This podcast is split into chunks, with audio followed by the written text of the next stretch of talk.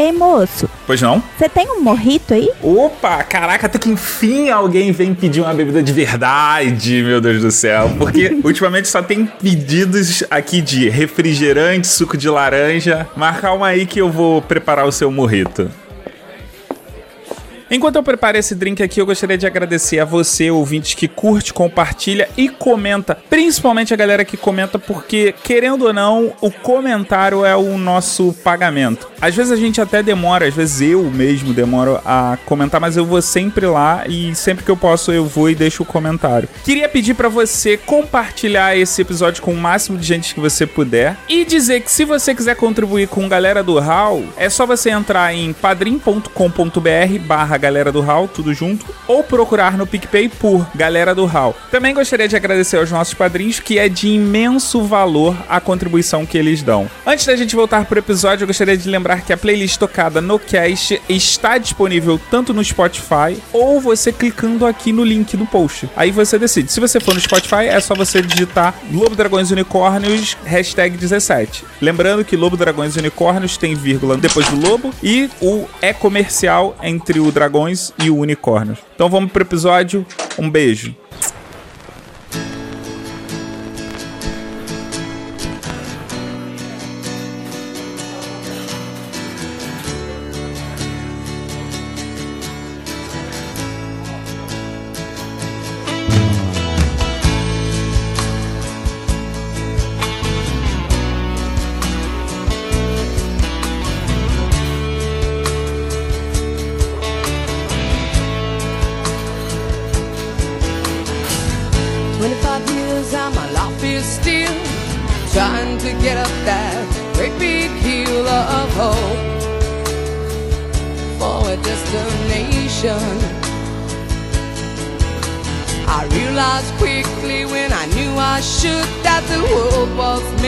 Of this brotherhood of man,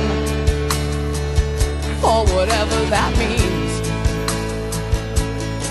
Into a crisis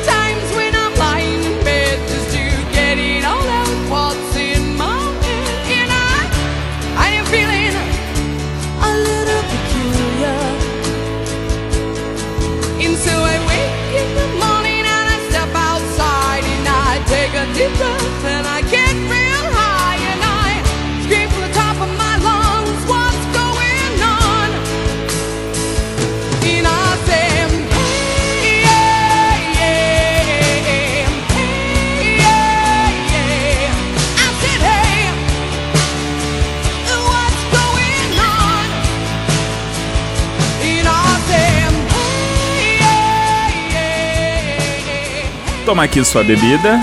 Bem-vindos a mais um Lobo Dragões e Unicórnios. Eu estou aqui com ela, que é gentil, sempre disposta a ajudar, extremamente divertida, dona de uma das gargalhadas mais contagiantes que eu conheço. Representa o que há de melhor quando falamos de podosfera, uma profissional séria e competente em tudo que se propõe a fazer. Um doce de pessoa, família pra caralho, modesta e organização é o seu nome do meio. Eu estou aqui com a Karin Vou. Oi, gente. Nossa, eu fiquei até com vergonha agora. Que, que apresentação mais bonita.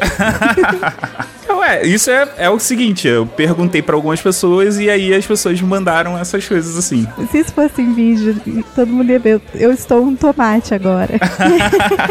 Mas sério, isso aí é o que as pessoas pensam de você. Eu geralmente faço esse texto com base no que as pessoas pensam. E aí eu falo, cara, fala o que você quiser, o que você achar da pessoa. Você e do Orelha Miguel foram, assim, os mais fáceis de fazer, porque as pessoas, tipo, mandaram um caminhão de informações.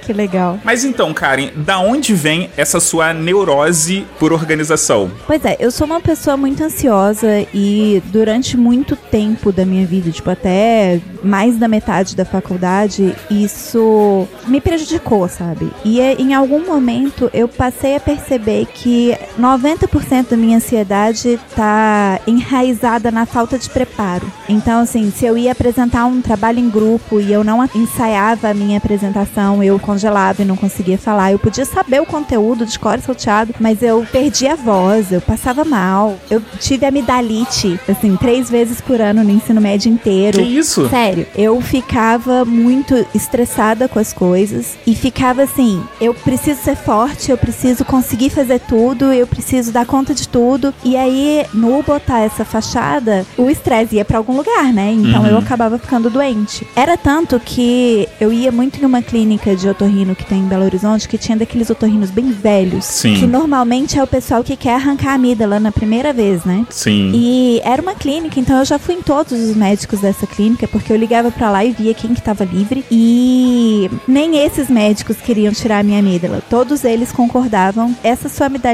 é nervosa e se a gente tirar a amígdala, você vai passar a ter faringite, laringite, então deixa a amígdala aí porque ela tá protegendo o resto da sua via aérea. E aí, em, em algum momento, quando eu entendi que isso estava relacionado com a falta de preparo, eu comecei a tomar providências para lidar com isso, né? Então eu acabei aprendendo a me organizar e a me preparar para as coisas para lidar com a ansiedade, basicamente. Mas você chegou aí a algum psicólogo pra ver a questão da sua ansiedade ou não? Ou foi uma coisa que você mesmo identificou e foi vendo o que funcionava melhor pra você? É, não, eu nunca fui num, num profissional de saúde pra isso, não. Eu cheguei a fazer terapia durante um tempo quando eu tava fazendo meu mestrado, mas acabou que o que me levou pra terapia foram outros motivos. Foi mais o fato de estar longe de casa e de estar precisando de outros mecanismos pra lidar com os meus problemas mesmo. A coisa da ansiedade foi toda eu, com a ajuda da minha mãe, com a ajuda de pessoas em, à minha volta, né? Mas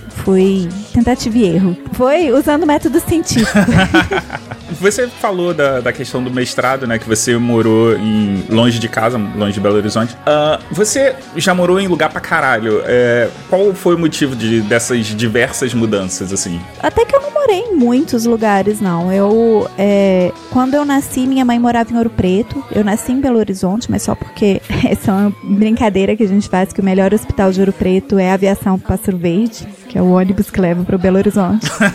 então, quando eu nasci, minha mãe estava na faculdade em Ouro Preto. E então a gente morou lá até os meus cinco anos de idade. De lá a gente foi para Belo Horizonte. Minha família é toda de Belo Horizonte e a gente foi morar com os meus avós porque minha mãe queria que eu tivesse acesso à educação de qualidade e as opções de escola em, em Ouro Preto eram muito poucas. E ela, como uma estudante de faculdade, ela não conseguia pagar a única escola boa que tinha na cidade, né? Então a gente foi para Belo Horizonte para ter mais opções e para eu conseguir estudar e ter uma educação melhor. Isso sempre foi muito importante para minha mãe. Bacana. Aí a gente morou com os meus avós até minha mãe se formar. Ela demorou pra se formar porque é mãe solo, né? Então ela teve que me sustentar enquanto estava na faculdade. Então ela largava a matéria pra poder fazer mais hora extra.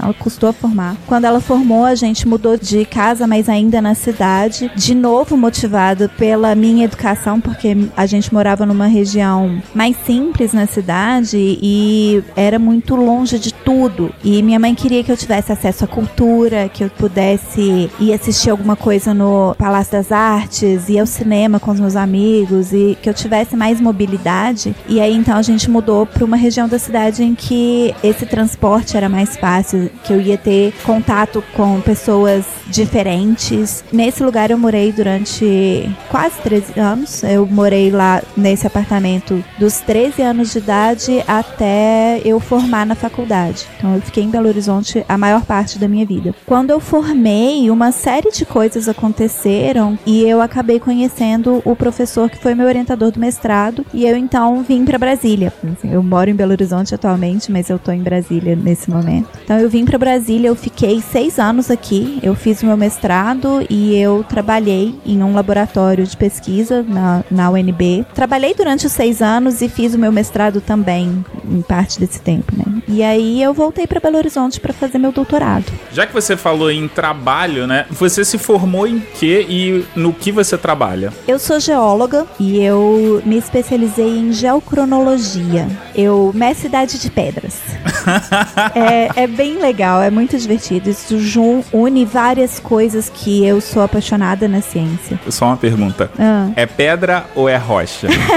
Pois é, então, os geólogos não costumam gostar que as pessoas chamem as pedrinhas de pedrinhas. Mas eu sou o tipo de geólogo babaca que chama pedra de pedra pra poder irritar os colegas, sabe? E, pra ser bem sincera, eu acho uma babaquice essa, esse preciosismo, porque nem toda pedra é uma rocha. ah, agora eu fiquei bugado. Pois é, existem rochas e existem minerais. Então, quando você pega aqueles cristais de quartzo em todas as suas variedades que o pessoal fala daquelas pedras de signo, quase todas elas são minerais. É uma pedra que você vê, é um cristal bem formado, é uma coisa única, é uma única composição. Isso é um mineral. E as rochas são compostas por minerais. Então, é como se você tivesse um quebra-cabeça Uhum. e a rocha fosse o quebra-cabeça montado. E os minerais são as peças que formam esse quebra-cabeça. Entendi. E aí, pessoas leigas, pessoas que não estudaram geologia, que não estudaram alguma ciência que tivesse uma base de geologia para poder aprender isso, não sabem diferenciar rochas de minerais. E aí eu prefiro que fale pedra mesmo, porque me incomoda muito mais uma pessoa chamar um mineral de rocha ou uma rocha de mineral do que chamar qualquer um dos dois de pedra. Faz sentido. E ninguém é obrigado a saber a, a ciência do outro, né? Eu estudei, eu fiquei seis anos e meio na faculdade estudando esse negócio, eu vou querer que alguém que fez história saiba isso? E por que geologia? Você quer a resposta curta ou a resposta longa? Porque eu sou super prolixa. a que você preferir. Minha mãe é geóloga. Ah, então vem de berço isso. É, assim, eu costumo dizer que eu conheci a geologia porque minha mãe é geóloga, mas eu não fiz geologia porque ela é geóloga. Hum, interessante. Eu quis ser arquiteta até a oitava série. Aí eu entrei no curso técnico em química na escola técnica, no Cefet, MG. E eu me apaixonei pela química. Eu amo química, eu acho uma coisa maravilhosa. E aí, quando chegou na época de fazer vestibular, eu queria fazer algum curso que eu aproveitasse meu curso técnico. E eu ainda tava ainda com aquele desejozinho de fazer arquitetura, e, mas eh, ao mesmo tempo eu queria alguma coisa que aproveitasse o técnico. E aí então eu fui na mostra de profissões. Hoje em dia a UFMG só tem uma mostra de profissões virtual, mas quando eu entrei na faculdade tinha uma feira, que era uma semana de feira em que tinha palestras dadas pelos professores dos cursos e tinha salas interativas que os alunos dos cursos montavam para apresentar para os alunos do ensino médio os cursos, né? Uhum. Então era uma mostra de profissões. E eu então fui nessa mostra e aí eu comecei a assistir as palestras e a visitar os cursos que eu achava que podiam me interessar. Então eu fui nos, nas de arquitetura, né? Porque eu ainda tinha aquele interesse e fui na química, na engenharia química. Aí foi a hora que a minha mãe começou a perceber. Minha mãe sempre foi muito atenta e a gente conversa muito, então ela me conhece muito bem. E ela começou a perceber que os interesses que eu tinha casavam com a geologia. E aí ela falou assim, Karen, dá uma olhada na sala, deve estar legal, vai lá na sala da geologia pra você ver. E aí eu fui na sala da geologia e eu assisti a palestra da engenharia de Minas e da geologia também, e eu me apaixonei. Na hora de fazer a inscrição, eu ainda estava um pouco na dúvida se eu fazia geologia ou química, e aí eu acabei que decidi porque a geologia na época tinha menos candidatos por vaga do que a química, e eu tinha a impressão de que tinha uma probabilidade menor de eu querer transferir para o outro curso se eu fizesse geologia. E aí eu fiz geologia e eu sou muito apaixonada. Eu amo a minha profissão e eh, eu sou capaz de falar horas. Um dia eu ainda vou fazer um podcast sobre geologia porque Você me deixa falar, eu não paro. Cara, muito maneira essa a, a tua história. E eu acho foda quando a gente acerta, assim. Eu conheço gente que fez o curso e quando chegou na facu no final da faculdade, descobriu que não gostava, ou no meio descobriu que não gostava. E aí é aquele dilema entre largar ou continuar e depois que terminar fazer uma outra. É bem complicado, mas eu vou te falar que na geologia isso não é uma coisa muito comum, não. Ou as pessoas largam muito no início, ou elas apaixonam e vão até o fim. Eu acho que o máximo que eu já vi alguém fazer foi seis períodos. Já é quase final, né? Seis períodos. Não, são dez, né? Sim, você acabou de passar da metade. Ah, é verdade, verdade. Eu, eu confundi período com ano. São no mínimo cinco anos, a média são seis. É, mas as pessoas podem até chegar na metade do curso, porque na primeira metade ainda tem muito ciclo básico, então ainda tem muita física, muita matemática e nem tantas matérias da geologia propriamente dita. A partir do quinto período começam as matérias mais pesadas de geologia, e aí o pessoal descobre rápido se vai dar conta de chegar até o final, porque ou você se apaixona ou você larga, não tem meio termo na geologia. Entendi. Agora que a gente já falou um pouquinho, eu quero saber quem é a Karen. Putz, cara, eu já vi você fazendo essa pergunta pra outras pessoas e eu fiquei, cara, essa é a pergunta mais difícil. a gente sempre se descreve, né, pela profissão, ou. Eu não, não tenho certeza. Eu sou uma pessoa muito eclética. Eu acho que eu sou uma pessoa que gosta de conhecer coisas e de se aprofundar em tudo. Todos os meus hobbies eu, eu dou uma aprofundada bizarra, assim. E eu gosto de muita coisa. Então, Só, só um parênteses aqui. Ah. Você tem o hábito de ir a fundo numa coisa, depois de um tempo você é, ok, beleza, já aprendi isso, passa pra outro ou não? Ou você vai se aprofundando cada vez mais nas coisas que você acha interessante? Acontecem as duas coisas, porque eu tenho muitos interesses e eu não tenho tempo suficiente para me dedicar a todos eles. E como eu gosto de me dedicar bastante, eu gosto de realmente ir a fundo, então acaba que não tem muito tempo para eu dedicar a tudo. Então, ao longo da minha vida teve momentos em que eu tava mais interessada em uma coisa e as outras estavam mais marginais. E teve coisas que eu abandonei e teve coisas que eu continuei mais de forma mais rasa depois de um tempo. Então, por exemplo, eu gosto muito de cantar e teve uma época que eu cantei em um coro lírico, inclusive. E isso foi uma coisa que no momento que eu decidi que eu vinha fazer mestrado em Brasília, e que eu queria seguir carreira acadêmica, isso foi uma coisa que eu deixei de lado. Eu sinto muita falta de cantar, mas eu senti que eu não tinha tempo suficiente para ter uma vida social, que é algo que é importante para mim, para estudar tudo que eu preciso para ser uma profissional competente e conseguir aprender tudo que eu quero na minha área profissional, na minha área de conhecimento. E ainda ter um hobby que demanda tanto quanto o canto, porque eu não gosto de ser meia boca, sabe? Eu quero cantar direito. E aí, então eu falei, não, acho que eu vou deixar o coral de lado por enquanto e vou me dedicar a coisas que sejam mais leves. O que é irônico eu falar isso, porque eventualmente eu comecei a fazer podcast. Mas deve ter te ajudado na questão vocal, né? ah, sim, me ajudou. Eu consigo fazer um aquecimento, eu consigo saber quando eu tô desgastando a minha voz e evitar que isso aconteça.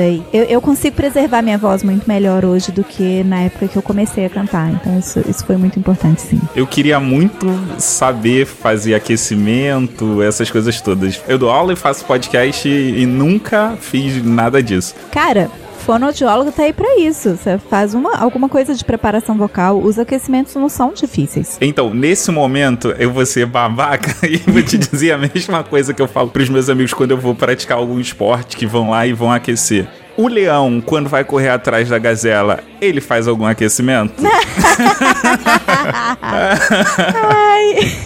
Mas pode continuar a, responder quem é a Karen. Eu, às vezes, eu me sinto deslocada em qualquer lugar que eu estiver, sabe? Por exemplo, se eu tô na geologia, no meu meio das pessoas da geologia, as pessoas me acham estranha porque eu sou muito nerd e eu gosto de quadrinhos e eu gosto de tecnologia e de videogame. E o pessoal da geologia é mais o povo assim que gosta de ir fazer acampamento, ir pra cachoeira, que são coisas que eu gosto de fazer, mas que eu não tomo iniciativa, sabe? Sim. Ao mesmo tempo, se eu tô lá no meio do pessoal que lê quadrinho, eu sou estranha porque eu li muito mais mangá do que HQ. Aí se eu tô no pessoal nerd, meus amigos, a minha turminha de amigos, a- é quase todo mundo da área de tecnologia, tem físicos, tem gente da área de TI, e aí são as pessoas que compartilham esses interesses nerds comigo, e eles acham um saco quando eu começo a falar das minhas pedrinhas. e meu gosto musical também é muito eclético. Eu adoro dançar forró, mas eu adoro um metal bem pesado, bem ah, um rockão e e o que tem no meio do caminho normalmente não é o que eu gosto. Tipo, você passa lá pelo samba, o pagode, sertanejo, essas Ah, tu coisas. gosta mesmo é dos extremos, né? É, quem gosta de forró normalmente gosta também de um sertanejo. E eu não gosto dessas coisas. Eu gosto de forró, eu gosto de metal. e gosto menos de pop também do que de metal. Então, assim, eu não sou uma. Eu sinto que eu sou muitas pessoas. Inclusive, quando eu tô tomando decisões, é tipo assim, tem uma conferência na minha cabeça em que tem várias discussões e vários votos. E... Isso era uma outra coisa que eu ia te perguntar. Na hora que você vai abandonar alguma coisa, como por exemplo você fez com canto, você abandona de forma fácil ou você sofre um dilema? Porque é complicado pra mim. Não, pra mim também é. Eu, eu sofro bastante quando eu sinto que eu tenho que abandonar alguma coisa. É um processo bem sofrido.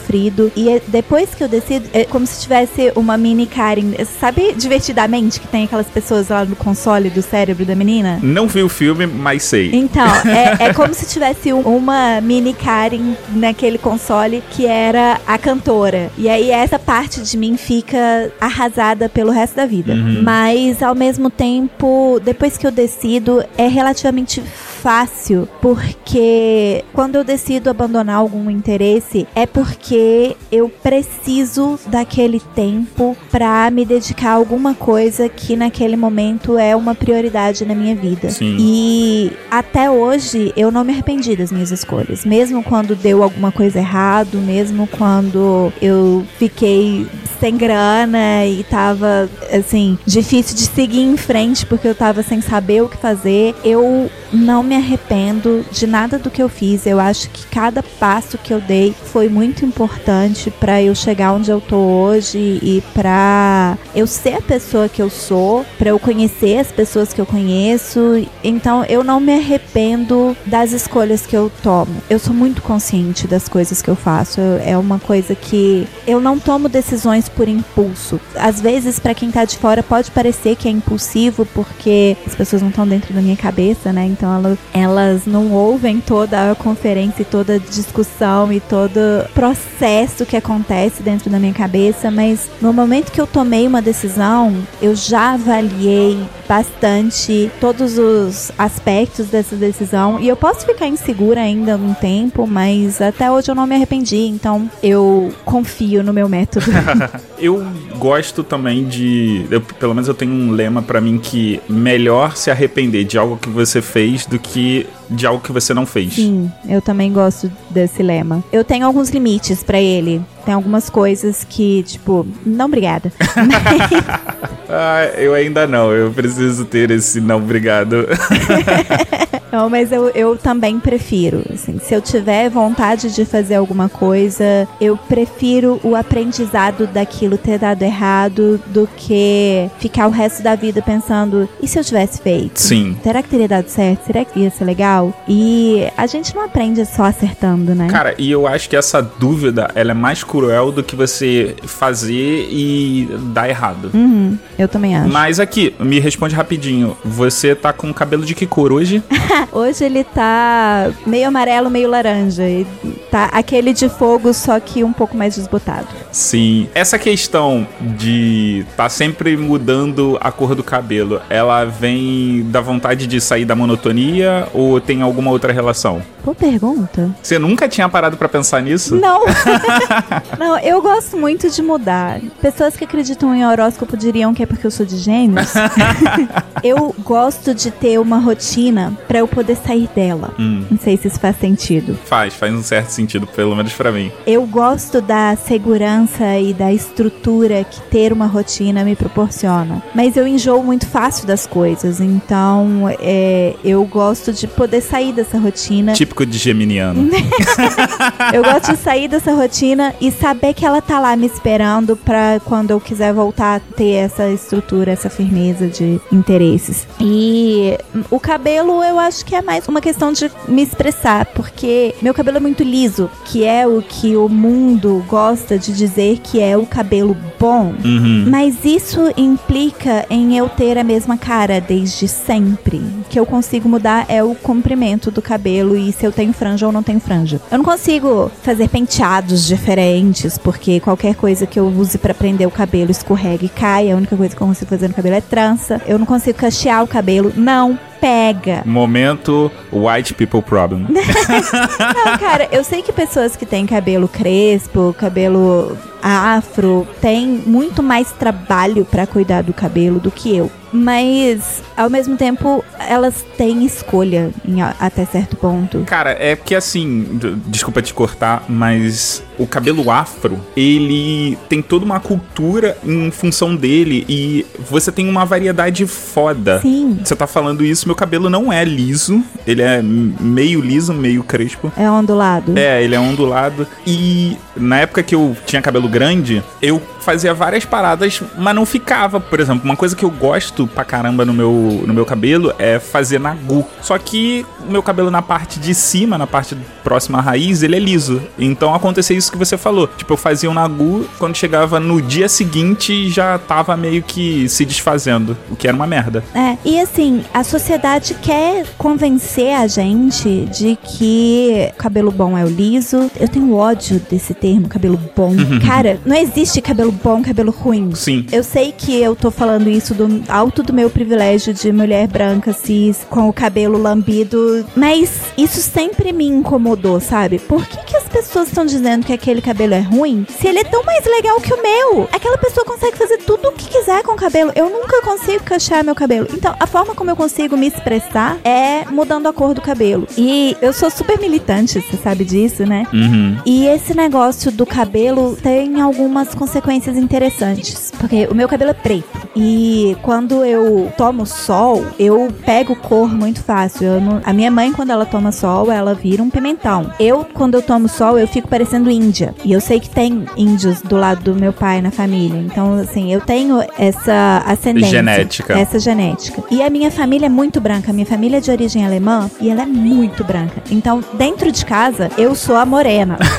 e com o cabelo preto, eu passo como comum, sabe, na, no mundo. Eu, eu já fui pra Aracaju com a minha mãe e lá em Aracaju, ninguém nem dava trela pra mim. Ficava todo mundo espantado com como ela é alta e ela é branca e ela é loira. Quando a gente ia pra Curitiba, eu chamava a atenção porque eu sou morena e mais baixinha. Eu não sou baixinha, eu tenho 1,70m. Eu sou alta pros padrões brasileiros. Mas Pra Curitiba você é baixa. Pra Curitiba eu sou médio pra baixo. E eu sou morena e o cabelo é preto e o olho é preto, então eu chamo muito mais atenção em Curitiba do que em Aracaju. Uhum. Em compensação, a partir do momento que eu comecei a pintar o cabelo, as pessoas passaram a me ler como muito mais branca do que quando eu tô com o cabelo preto. Sério? Sério, isso foi bizarro, porque as pessoas me respeitam menos, por um lado, porque eu tenho cabelo cor fantasia, e isso é uma coisa que culturalmente é considerado infantil, uma coisa de adolescente. Então as pessoas às vezes não me levam a sério, eu às vezes preciso brigar pra ser levada a sério, e eu sinto que isso tem um pouco de eu ser mulher, mas tem mais do cabelo ser roxo ou verde ou a cor que tiver no dia. Mas você diz no meio acadêmico ou de forma geral? De forma geral. Hum. É, no meio acadêmico é até um pouco menos, porque na universidade tem muita gente de cabelo colorido. Uhum. Mas assim, os professores, eles às vezes acham que eu sou muito imatura, que eu sou muito infantil e coisas assim. Ao mesmo tempo, as pessoas podem não me levar tanto a sério porque me acham infantil, mas o meu privilégio de branca nunca esteve tão alto, sabe? É tipo, eu fui pra Salvador com a minha mãe e eu tava com o cabelo laranja. As pessoas falavam em inglês com a gente. Caraca. É, é, foi bizarro isso. Aliás, não, a minha mãe, ela é, tem muito cara de gringa, causa da família alemã. Ela tem muito cara de alemoa mesmo. Mas eu não tenho, normalmente. E aí, a partir do momento que eu passei a pintar o cabelo, tipo, não, agora eu sou branca. Agora os meus traços alemães estão sendo muito mais vistos do que os índios. Quando o cabelo tava preto, eu acho que as pessoas enxergavam mais os traços índios. Vem cá, aonde surgiu essa sua paixão e ativismo pela podosfera? Ah, isso foi uma das coisas que eu comecei a me interessar e, e resolvi me aprofundar, né? Eu já ouvia podcast, mas assim, pouco. Eu comecei com o Jovem Nerd, sorry. eu sou nerd e eu E você era jovem. é, eu era jovem. Eu sou nerd e eu sempre tive um grupo de amigos nerds que era praticamente só homem. E os meninos encontraram o Jovem Nerd e a gente tinha uma identificação muito forte com os interesses que o grupo do Jovem Nerd é, que eles tinham mesmo, né? E aí esses os meninos encontraram o Jovem Nerd e eles falaram que eu ia adorar e eles um dia eles literalmente falaram: "Karen, você já ouviu o que a gente passou pra vocês?" Eu: "Não, não". E aí eles literalmente me sentaram numa cadeira e falaram: assim, "Agora escuta" e botaram no computador no Viva Voz pra eu ouvir. E aí eu comecei a ouvir o Jovem Nerd e na época que eu vim pra Brasília, eu parei de ouvir e eu não ouvia mais podcast. E é engraçado porque eu sou a ouvinte ideal pra podcast, porque eu adoro estar com um fone de ouvido na orelha, mas eu praticamente só ouvia música. Eu ouvia música lia. Aí agora eu não leio mais, agora eu só ouço podcast. E aí, quando eu tava morando em Brasília, uma amiga minha de Belo Horizonte, a gente tava com saudade, tava querendo ter mais desculpa pra conversar com uma certa frequência e ela me convidou pra gravar um dia, pra gravar um episódio do Spoilers. Isso foi no episódio 23, isso já tem três anos. Eu gravei, eu achei legal e aí eu gravei mais alguns e na época o Spoilers ele era uma recompensa do Patreon do podcast de quadrinhos do portal. Então o programa só foi ao ar pra todo mundo um mês depois. Então eu só ouvi o programa um mês depois. Ah, nem te mandaram o episódio? Não, eu, eu acho que eu não pedi também, não sei. Eu, eu acho que porque tava no Patreon, eu não achei que eu podia pedir. Eu não lembro dos detalhes. Eu sei que eu não ouvi o episódio. Eu fui ouvir na hora que saiu pro público. E eu achei aquilo horrível. porque eu não sabia mutar o microfone direito. Eu não sabia gravar. E eu tenho essa voz de criança. E aí tinha uns momentos que o pessoal tava falando sobre alguma série que eu não tinha assistido. E eu tava lá, tipo, só ouvindo de saco cheio e não sei o quê. E eu fico ansiosa, eu prendo a respiração. Então, de vez em quando, eu dou uns suspiros. E aí, então, tá lá o pessoal falando sobre o episódio de sei lá que série. E de repente tem um. no meio da gravação. Eu fiquei tão nervosa com aquilo. Eu falei, pelo amor de Deus, não, eu preciso aprender a fazer isso direito. E aí eu comecei a, a ouvir alguns programas e um tempo depois, uns seis meses depois, o host do programa pediu pra Luciana, que é essa minha amiga, pra ela assumir o programa, porque ele gosta de criar programas e na hora que as pessoas se empolgam com o programa, ele fala, toma que o filho é teu e ele vai criar outros programas. Ele gosta de criar os programas, sabe? Ele não gosta de fazer eles crescerem. Isso é um problema de quem tem uma mente criativa. É. A, a galera faz e depois tem outra ideia e quer continuar. E, e se outro levar, de boa. É, e a Terceira Terra existe meio que por causa disso, porque o Marcelo cria aqueles programas e, tipo, toma que o filho é teu. E aí ele fez isso com a Luciana, ele pediu pra Luciana assumir, só que ela também tava fazendo mestrado e ela falou que não ia dar conta de fazer sozinha, então ela me pediu pra ajudar. E aí eu falei, bom, se eu vou ajudar a fazer isso, eu vou ter que aprender como que faz. E aí eu ouvi todos os episódios do Holotênica, do Audacity to Podcast. Eu ouvi todos os episódios do Metacast, todos os episódios dos comentadores. E é, atualmente o que eu mais ouço é podcast sobre produção de podcast. Sério, eu atualmente dei uma parada. Na verdade, por conta das férias, eu dei uma parada de ouvir tudo, mas eu fiquei um pouco de saco cheio de podcast, de produção de podcast, por conta de ser repetitivo. Chega um momento que fica naquele. Vai dizer a mesma coisa que já disse antes, mas de uma maneira diferente. Ah, é, mas é porque eu acho tão fascinante porque podcast é uma coisa tão livre, né? A gente faz do jeito que a gente quiser. Sim. Então, se eu ouço lá o Daniel J. Lewis, o Dave Jackson, a Elsie Escobar, a Jessica Kupferman, o Rob Walsh, cada uma dessas pessoas tem a sua própria visão de como as coisas podem ser feitas. E nenhum deles caga regra. Vamos citar aqui o galera do Hall, né? Todos eles têm uma concepção própria de como as coisas devem ser feitas, mas eles têm essa noção de que, cara, é seu, você faz do jeito que você quiser. E toda vez que eles falam, você tem que fazer assim, é, é uma coisa assim. Se o seu objetivo é ser destacado pela Apple, por exemplo, você precisa fazer isso, isso e isso, porque é o que a Apple considera pra escolher os destaques. Então é sempre uma coisa assim, sabe? Uhum. Não é uma coisa. Ele caga a regra pra caso específico, basicamente. Exatamente. E é um caso específico em que alguém já cagou a regra, eles estão só contando pra você qual é a regra. E eu acho isso tão fascinante, como que pessoas diferentes podem falar as mesmas coisas, partir do mesmo ponto e ter conclusões às vezes opostas. Por exemplo, o Daniel J. Lewis e o Dave Jackson, eles são os hosts do The Audacity Podcast e do School of Podcasting, respectivamente. Teve uma época que os dois fizeram testes de converter o áudio do podcast para um fake vídeo no YouTube. Então, assim, coloca uma imagem estática e o áudio lá. E fizeram teste de engajamento, de quantas pessoas ouviram, quantas pessoas foram até o fim no tal do vídeo. Uhum. Fizeram um teste com alguns episódios. As conclusões deles foram as mesmas, assim, de número de pessoas que ouvem, eh, número relativo, né? Porcentagem de pessoas que ouve até o final e, e os números foram os mesmos. O Daniel J. Lewis chegou à conclusão que não vale o esforço e é melhor você criar um conteúdo específico pro YouTube que complemente o conteúdo do seu podcast. O Dave Jackson considerou que é tão fácil de fazer, joga lá. Se você conseguir converter mais uma pessoa, já é lucro. É, é, eu acho complicado isso e eu acho que se você tem processamento pra isso, faça. Ah. Se você não tem tempo e processamento, foca no, no podcast mesmo. Porque querendo ou não, é um quando você vai fazer essa conversão, você tem que deixar a tua máquina livre pra poder fazer a renderização. Sim. né? Porque ele vai colar aquela imagem que você escolheu de vitrine pra cada momento do, do vídeo. Sim. E isso não é uma coisa rápida. Não, não é uma coisa rápida. Mas assim, o meu ponto não é nem se isso vale a pena ou não. Eu acho que isso realmente é uma decisão individual. Se o, o produtor acha que vale a pena, faz. Se não achar que vale a pena, não faz. Whatever. Mas eu acho fascinante como que um pode achar que vale a pena e o outro achar que não vale a pena. E os dados são os mesmos. Quem tá no grupo dos editores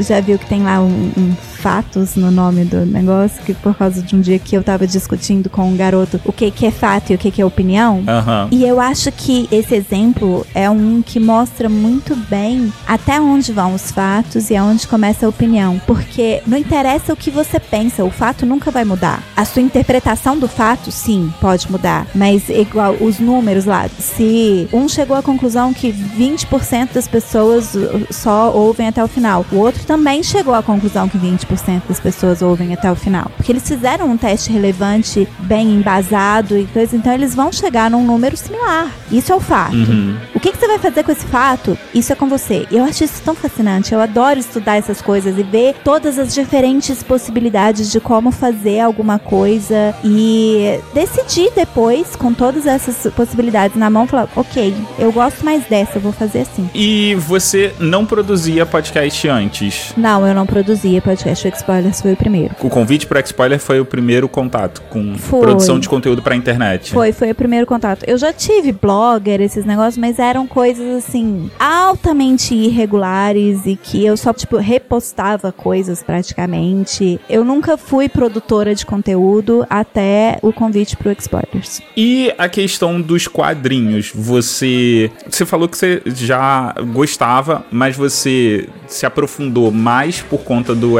spoilers ou já era uma coisa que você queria fazer? O meu interesse por quadrinhos surgiu das séries e dos filmes baseados em quadrinhos. Eu acompanho os filmes desde os filmes dos X-Men da- do ano 2000, 2001, não lembro que, quando que foi que lançou, mas desde os filmes do X-Men, dos filmes do Batman da década de 80, eu sempre gostei muito de filmes baseados em quadrinhos e das séries também. Mas eu não lia quadrinho, eu não lia HQ. A minha família é uma família que eh, valoriza muito a leitura, mas a leitura de livros. Eh, minha mãe e, me- e meu avô, que foram as minhas principais influências para literatura, eles consideravam quadrinho literatura menor. Então, eu li a Turma da Mônica quando criança, mas assim, minha mãe não comprava muito quadrinho pra mim. Alguém comprava pra mim, eu, lia, ela não se importava, mas o que ela comprava pra mim eram livros. Livros adequados pra cada idade, mas livros. Algumas pessoas acham que eu sou rebelde, eu tenho um pouco de dificuldade de me conciliar com essa visão, mas eu comecei a perceber alguns traços disso. Por exemplo, quando eu fiquei adolescente, que a gente sempre quer romper um pouco, né, com as coisas dos pais, a minha rebeldia foi começar a ler fantasia e mangá.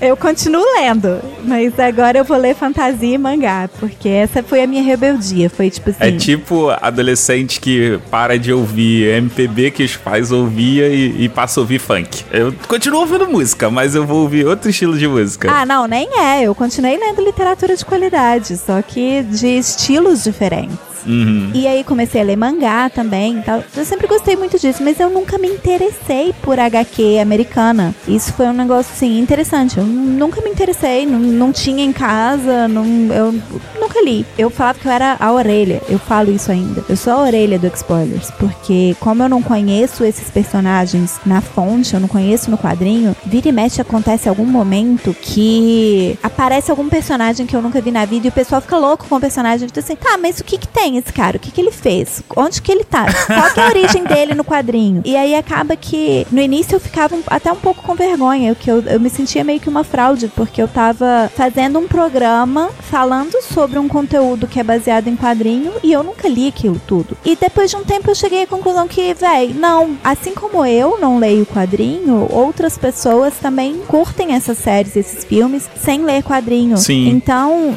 se uma pessoa dessas chega no Spoilers, pode ser útil ter alguém como eu, que não conhece as coisas, pra poder perguntar. O Léo e o João já foram sócios em uma loja de quadrinhos. O Marcelo foi até recentemente o host do podcast sobre quadrinhos. Ele lê quadrinhos toda semana. A Luciana também lê muito quadrinho. Ela escreve resenha no Garotas Geeks e ela lê muito. A partir de um certo momento eu percebi que era útil ter alguém pra fazer essas perguntas pra eles, pra ter aquele ponto de vista de essa história tá funcionando porque a história tá bem contada ou porque eu já conheço os personagens, sabe? Entendi. Perceber isso foi uma coisa legal, assim. Eu me senti validada quando eu consegui chegar a essa conclusão. Eu acho bacana porque traz a possibilidade de outra pessoa que não conhece Uhum. a série, a história, os personagens, ser incluída na, no episódio que tá ouvindo. Exatamente. Porque tem muita gente que vai fazendo e parte do pressuposto de que quem tá ouvindo já sabe. E não tem problema nisso se você quiser. Por exemplo, você quer fazer alguma coisa sobre Batman e parte do pressuposto que todo mundo que vai ouvir já tem que saber. Então é uma escolha sua. Mas se você quer ter mais pessoas ouvindo, vale a pena ter esse orelha, assim. E é interessante porque a gente parte do pressuposto até certo ponto que as pessoas sabem, mas a gente parte do pressuposto que o nosso ouvinte assistiu a série. Então, tanto que o nosso programa é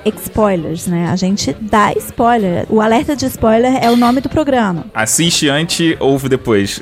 Assiste antes ou ouça sabendo que você vai levar spoilers. Porque a gente comenta tudo partindo do pressuposto que você já assistiu. A gente cobre muita coisa. né? Então a gente não perde tempo contando o que aconteceu no episódio. Assim, ah, não, porque teve isso, aí depois o fulano fez aquilo. Não precisa, você já viu, eu não preciso te contar o que aconteceu. Então o, o nosso comentário parte do o que, que eu gostei, o que eu não gostei, aquele easter egg que eu vi vi o, a outra curiosidade que o outro viu, alguma curiosidade que a gente achou na internet, mas que ninguém tinha visto e que a gente achou legal e colocou lá também. Então fica uma discussão mais enxuta. Porque a gente faz isso, a gente consegue discutir um episódio de uma hora em 10 minutos. Às vezes gasta mais, porque tem episódios que tem mais coisas pra discutir, mas assim, o nosso objetivo é discutir um episódio inteiro em 10 minutos. A gente só consegue fazer isso porque a gente não conta o que aconteceu no- na série. É, verdade. Mas vem cá, como é que é produzir o iPod? Cara, o iPod foi uma conjunção de astros que eu me sinto abençoada todos os dias. A gente tem um grupo de podcasters mineiros que o nome do grupo era Podcasters Mineiros, uma coisa assim. E a gente começou a querer combinar encontro, tipo, vamos tomar um café, comer um podcast, se conhecer presencialmente e tudo mais. E aí, na época, o Renan do podcast Na Trilha estava começando a organizar o Encontro Pocá e a gente ficou muito inspirado com aquilo e a gente falou, a gente também quer fazer. Só que, como tudo na vida, a gente viu a ideia dele, a gente quis fazer, mas a gente não queria fazer igual, a gente queria fazer o nosso evento, a gente não queria fazer o Pocá em Minas, a gente queria fazer o nosso evento.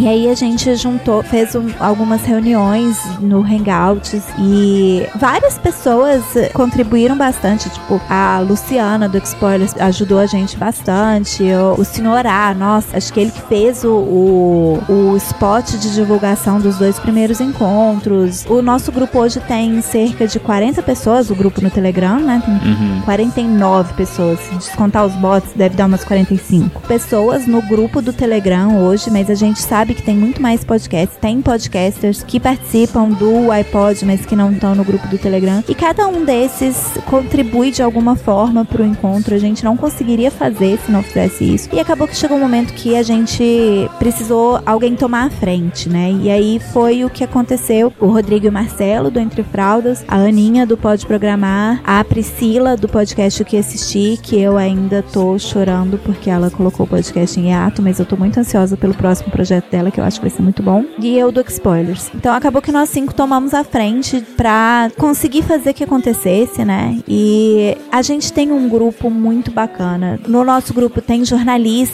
tem educadores, comunicadores que não trabalham exatamente com jornalismo, publicitário, designer, tem gente de todo tipo. E isso permite que a gente consiga fazer um evento de uma forma muito profissional. Sim, eu concordo e eu acho que a gama de profissionais que vocês têm facilita tanto em divulgação É. como em chegar em outras mídias, no caso, É. em rádio, em jornal, em blog. Vocês têm uma pegada profissional no iPod. E fica barato, né? Por exemplo, a Priscila é jornalista. Ela que escreve os releases do iPod e o press release, que é aquele texto que a gente manda pros jornais, pras rádios, pra divulgação do evento. Ela sabe fazer aquilo. Se a gente fosse contratar uma assessoria de imprensa pra fazer aquilo, a gente ia ter que pagar uma fortuna. Mas como é pra ela, então justifica ela fazer. Como é um evento gratuito e é ela tá fazendo pra ela até certo ponto, né? Eu, pelo menos, eu sempre fico muito constrangida de pedir pro meu amigo fazer um negócio de graça pra mim, que é o que ele faz pra viver. Uhum. Mas a partir do momento que sou eu fazendo pra mim, eu acho que tudo bem. Então, o fato da gente ter todos esses profissionais no grupo permite que a gente consiga fazer algumas coisas sem ter que pagar por elas. E eu acho que isso vai permitir que a gente consiga crescer. A gente é megalomaníaco, a gente quer que o iPod seja um evento grande eventualmente. Tem tudo pra isso. É. E, inclusive,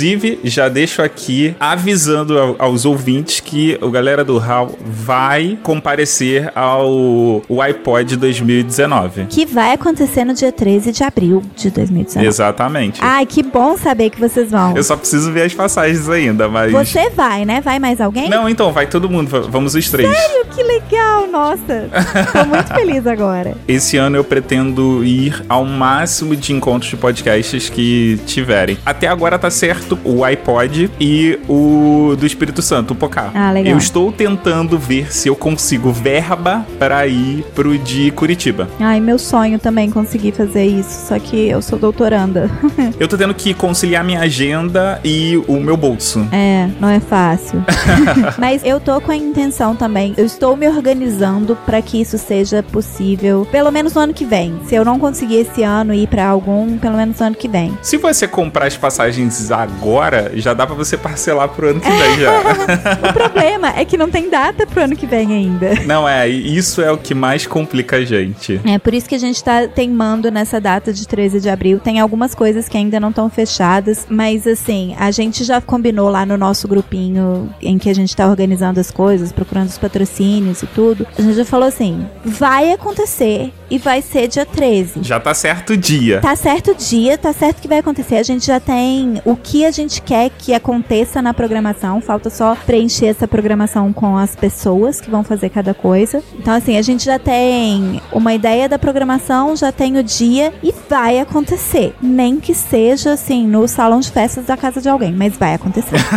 mas falando sério, a gente tá com algumas perspectivas de algumas parcerias que eu não quero contar ainda, porque eu quero muito que dê certo e eu não quero zicar. Não, mas isso a gente tem que manter segredo e aí deixa quando tiver certo, fala. Quando tiver certo eu conto, mas a gente tá com uma possibilidade de parceria que se der certo, o evento vai elevar o nível dele um pouquinho. Aguardem, porque esse evento vai ser foda, vai ser muito legal. A gente tá muito ansioso. Vai sim. Agora, uma qualidade sua que eu já reparei e que as pessoas comentam de você é que você sempre faz o melhor que você pode. Essa não é uma qualidade comum, por mais que muitas pessoas queiram é, ser assim. Da onde que vem isso? Da minha mãe, com certeza. A minha mãe é muito perfeccionista, assim. A sua mãe era do tipo de que você mostrava as coisas e ela tá com um problema aqui, ali, ali, aquilo lá? Não, minha mãe sempre foi muito. Ela sempre me deu muito apoio. Sabe quando você vê na internet dicas de entrevista de emprego que eles falam pra você dizer que o seu defeito é ser perfeccionista? Uhum. Isso é tipo assim, pra você dizer uma qualidade como se fosse um defeito. Não, minha mãe realmente o defeito dela é ser perfeccionista.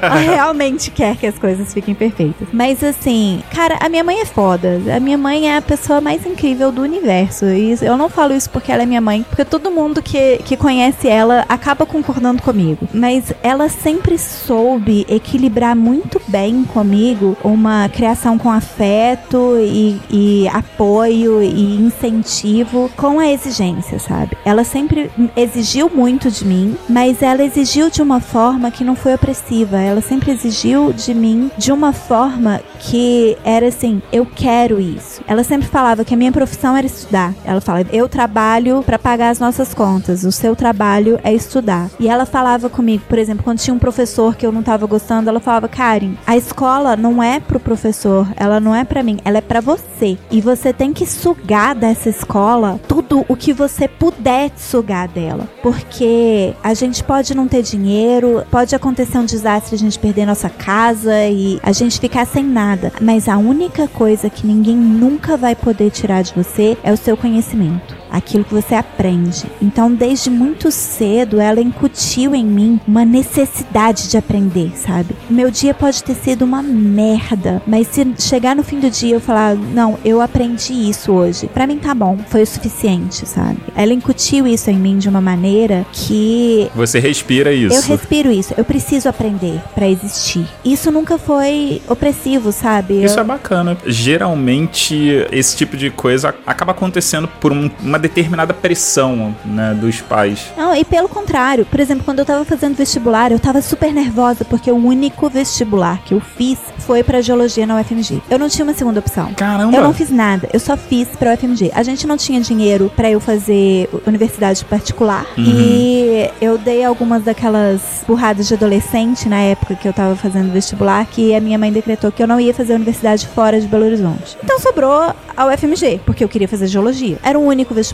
E eu fiquei louca. Eu surtei. Eu fazia curso técnico, né? Então a minha aula do ensino médio começava às 7 da manhã, tinha 15 minutos de intervalo, terminava meio-dia e 20. Aí eu tinha 40 minutos de almoço. Meu curso técnico começava a uma hora da tarde, tinha 15 minutos de intervalo e ia até 6 e 20. Aí eu tinha 40 minutos pra pegar o ônibus pra ir pro centro da cidade e o meu cursinho ia de 7 da noite a 10 e 40 da noite com 15 minutos de intervalo. Tu começava 7 horas da manhã e terminava 10 horas da noite. A 11, né? 11, é. E aí, todos os dias, nesse intervalo de 6 e 20 às 7 da noite, a minha mãe me ligava quando eu tava no ônibus indo pro cursinho. E dependendo do tom da minha voz, ela me obrigava a ir pra casa. Não, mas tem aula. Vem pra casa, você precisa dormir. Mas tem a... você vem pra casa agora.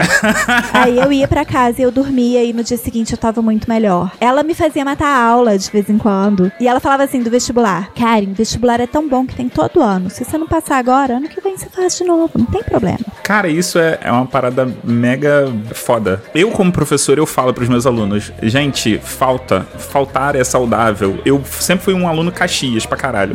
E eu só vim matar uma aula na vida. Minto. Na verdade, eu, eu não, não, eu nunca matei aula na vida antes da faculdade. Quando eu achava que eu matava aula, era porque não tinha aula e eu, ao invés de ir pra casa, eu ia ficar jogando videogame na época da década de 90, que Uhum. você ia pra aquelas casas que pagava por hora Sei. pra ficar jogando. Eu já joguei disso muito também. E cara, quando eu entrei na faculdade, eu vi que às vezes matar uma aula fazia bem pra você porque você não tava saturado daquilo ou que você às vezes poderia aprender mais fora de sala de aula do que dentro da sala. Eu chego com os meus alunos e eu falo, cara, falta. Você não pode é o seguinte, vou faltar o ano inteiro, mas uma falta ou outra controlada é saudável. É. E no teu caso, você tava precisando descansar. Melhor você perder uma aula porque você vai dormir e no outro dia você vai acordar relaxada. E vou conseguir aproveitar as aulas. Exato, do que você, tipo, ficar lá feito um zumbi e tá entrando por um lado e saindo pelo outro. Ou às vezes nem entrando, só É. batendo no, no- na porta do ouvido e ficando lá de Ou fora. então, vai pro cursinho e dorme a aula inteira do cursinho. Tipo, véi, vai pra casa e dorme em casa, né? Sim. Você vai ficar dormindo na aula, é preferível você dormir direito em outro lugar se você não tá conseguindo assistir a aula. E esse tipo de atitude da minha mãe sempre equilibrou muito a exigência, sabe? Uhum. Ela não exigia de mim que eu passasse de ano. Ela exigia de mim que eu sugasse da escola tudo que eu podia. Acontece que quando eu sugava tudo que eu podia, eu tirava notas boas e eu ia bem na escola.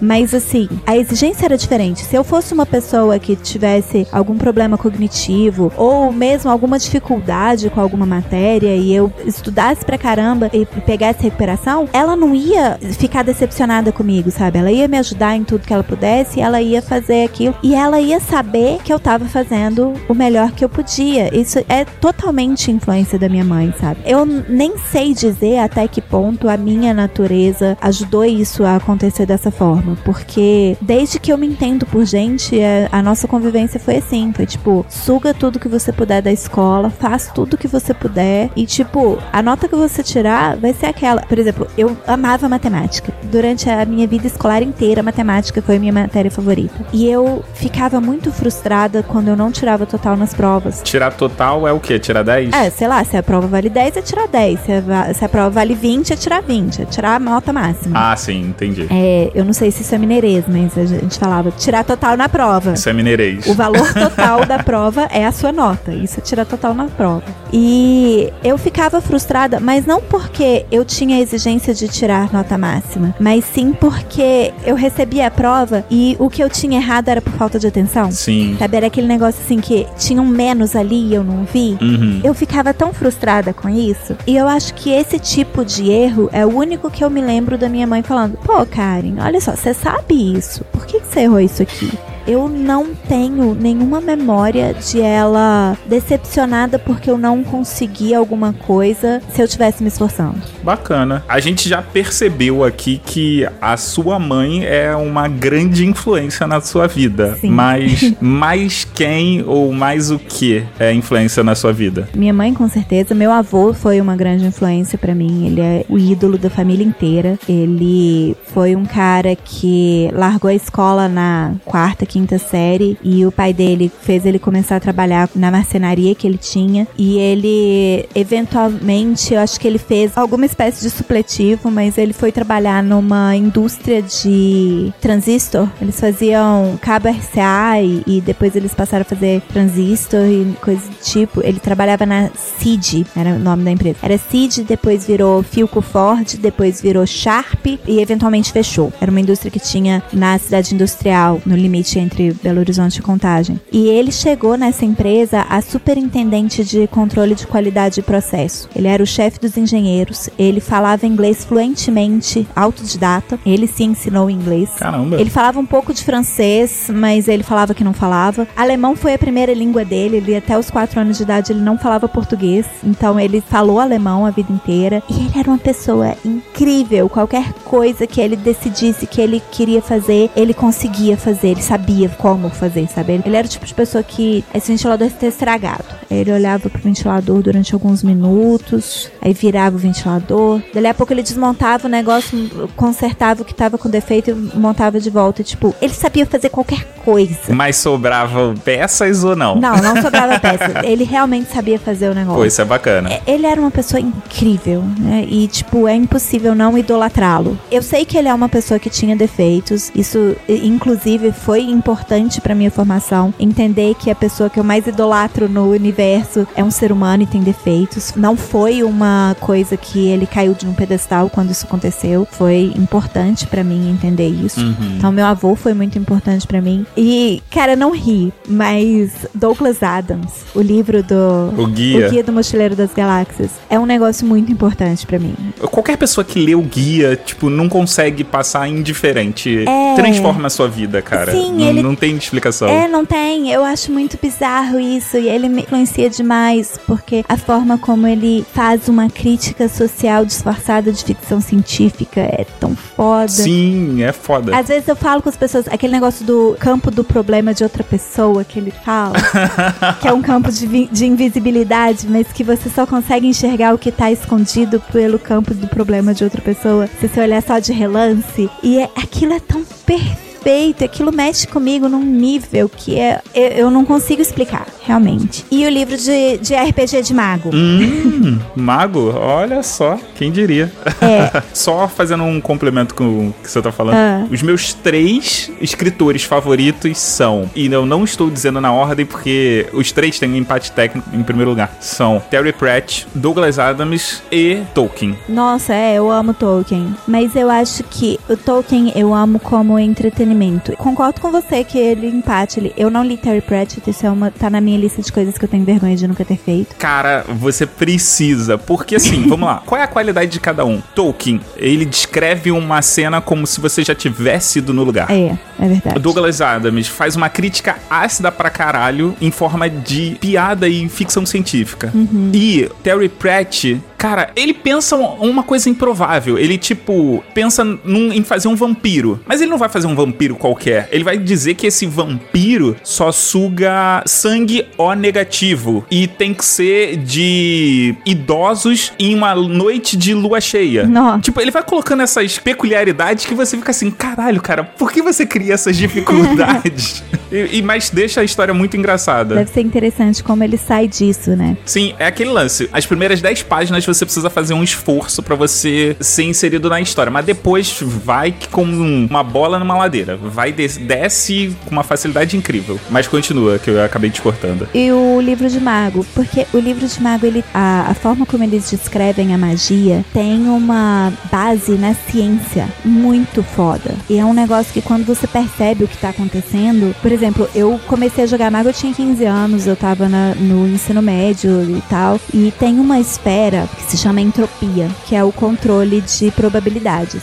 Uhum. Quando eu estudei o conceito de entropia em fisicoquímica, a minha cabeça explodiu. Tipo, "Ah, cara, mago faz sentido, sabe? De todos os, os RPGs, ele é o que é mais plausível, porque até pra você fazer alguma coisa, você precisa criar uma história lógica pra aquilo. Você não pode simplesmente, ah, usei o meu poder aqui. É, e ele é muito baseado em crença. E isso talvez seja um, um pouco ridículo, mas eu, até certo ponto, eu acredito naquele negócio do, do mago em que os deuses existem desde que alguém acredite neles. Cara, eu super concordo com isso. Então eu acredito que se você realmente acredita em alguma coisa, aquilo é real. Uhum. E que a nossa vida é julgada pelos parâmetros que a gente acredita. Então, tipo assim, uma pessoa que acredita no Deus cristão cristão e que age de uma forma escrota de acordo com os preceitos do cristianismo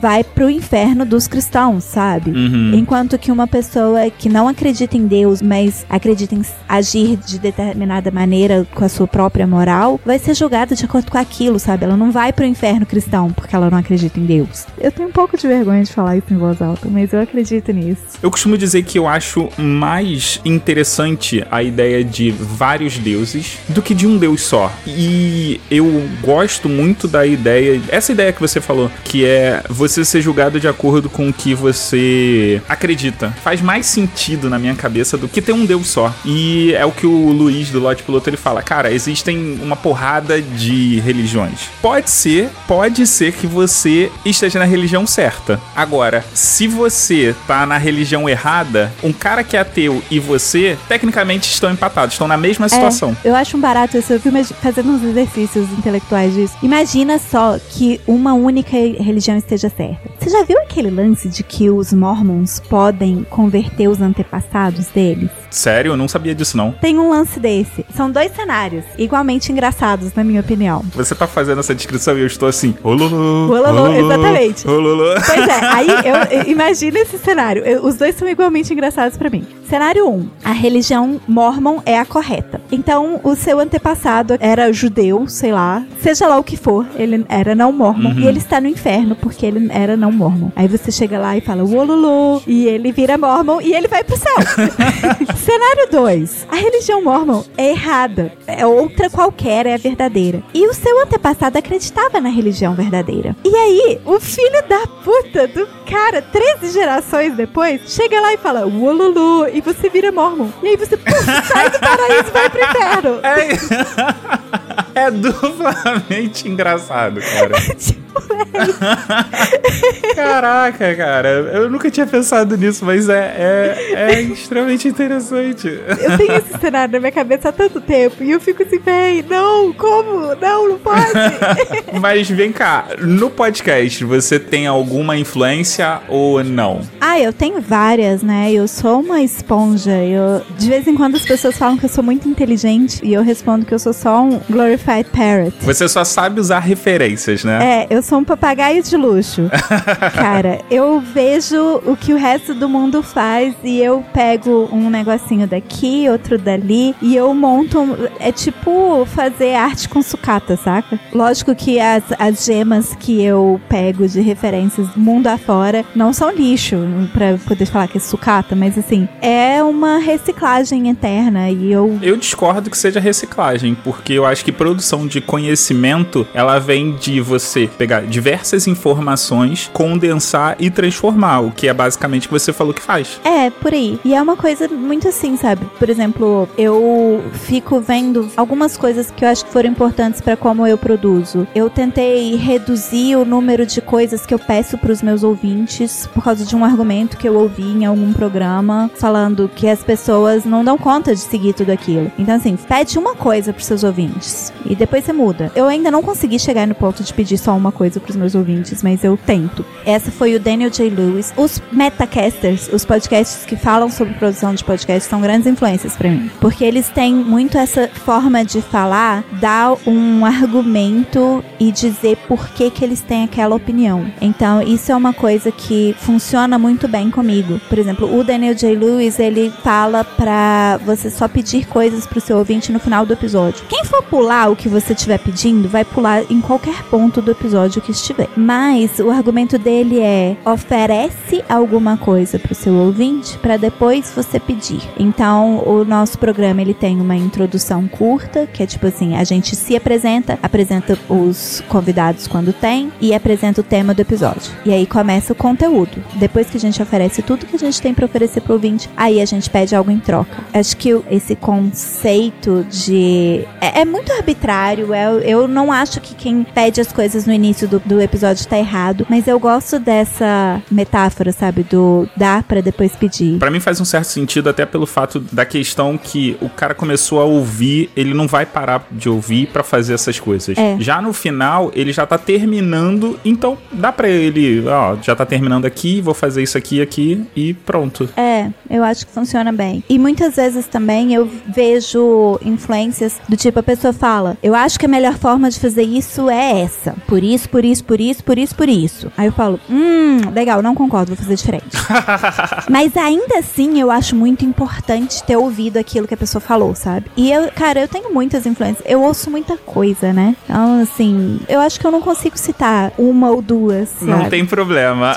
Eu- principalmente os metacasters, eu acho que são os que mais me influenciam. Todas as referências aqui no, no post. Karen, Hum. é, a gente já tá chegando aqui no final, né? Uhum. O papo tá ótimo. Mas eu preciso te perguntar um episódio que você indica do X-Spoilers. Eu posso roubar e indicar dois? Vai, pode indicar dois. É. É porque a gente tem dois formatos principais. A gente tem os programas regulares, que são os programas em que a gente comenta os episódios de série que passaram naquela semana. Pra isso eu vou indicar o episódio de número 50. A gente já está no 160, mas o episódio 50 foi o nosso aniversário de um ano e foi um negócio que a gente ficou muito feliz.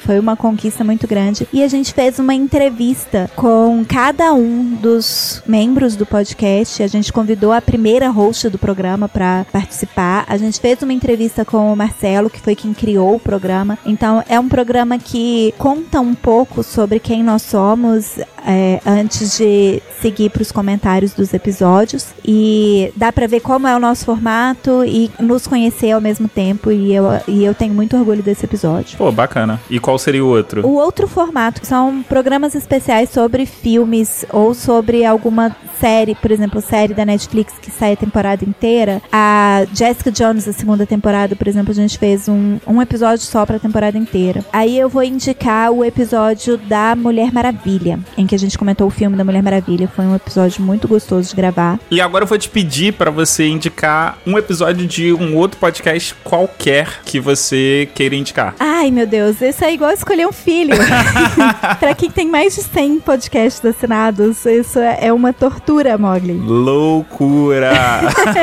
Tá, eu vou indicar o Olhares. Algum episódio específico ou o podcast de forma geral? Não, eu vou indicar o episódio 56, que é o episódio que saiu no Natal de 2018. Ele tá com a hashtag ativismo na web e o título é Da Internet para a Realidade. Esse episódio foi o final de uma série da campanha de ativismo da web que o Olhares fez em 2018 e eles falam sobre como ações feitas online podem influenciar diretamente até mesmo a atuação do Estado. É um episódio muito bom. O Olhares é um podcast que eu tenho muito carinho. Ele é um podcast muito bem feito. Ele é um podcast que fala sobre feminismo, mas ele fala de uma forma muito acessível. Quem não é feminista, quem não conhece o feminismo, pode começar lá do começo. Eles explicam desde o o que é o feminismo e como que é isso tudo. E é um podcast que surgiu já com uma visão muito clara e eles têm uma equipe muito boa e é um podcast tão bem produzido e que a equipe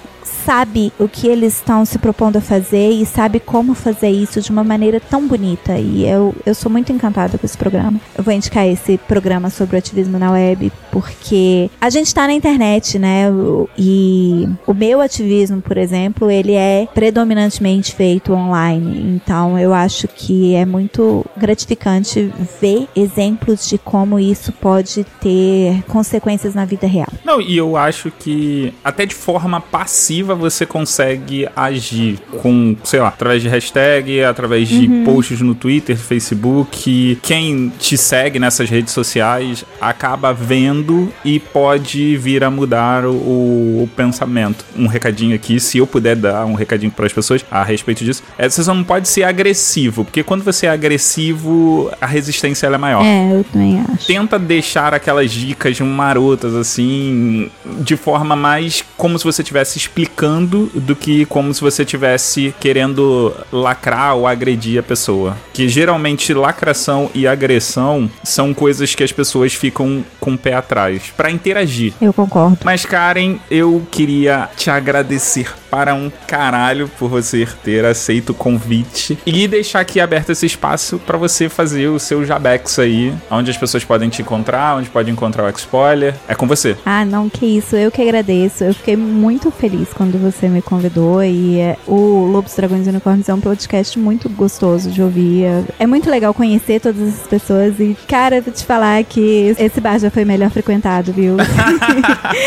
eu tô me sentindo muito honrada. Depois que veio o Zoff aí, ó, tá essa coisa aí. Cara, você sabe que eu também sou palhaça de hospital? Adorei ouvir o episódio do Zop. Ah, tu também é palhaça de hospital? Eu sou. Não sabia disso. Sou. Bom, mas então, muito obrigada mesmo, Mogli. É, eu tô em todas as redes sociais, eu sou Doutora Método. Eu nunca lembro de todas as que eu tô, mas o que eu uso mais é Facebook, Twitter, Instagram e Telegram. Então é Doutora Método pra falar comigo diretamente. O Expoilers é Expoilers Podcast em todas as redes sociais. X-spoilers. Isso. e a gente tá em terceiraterra.com barra Expoilers. É um portal que é o mundo inteiro de podcasts. E tem o iPod. A gente tá em uipod.com.br. No Facebook e no Instagram é o iPod. E no Twitter é y underline pod. Eu só tenho que agradecer por você ter aceito o convite, foi uma honra. E dizer pra vocês, ouvintes, até daqui a dois meses. Um beijo, um abraço. Tchau, beijo. Tchau.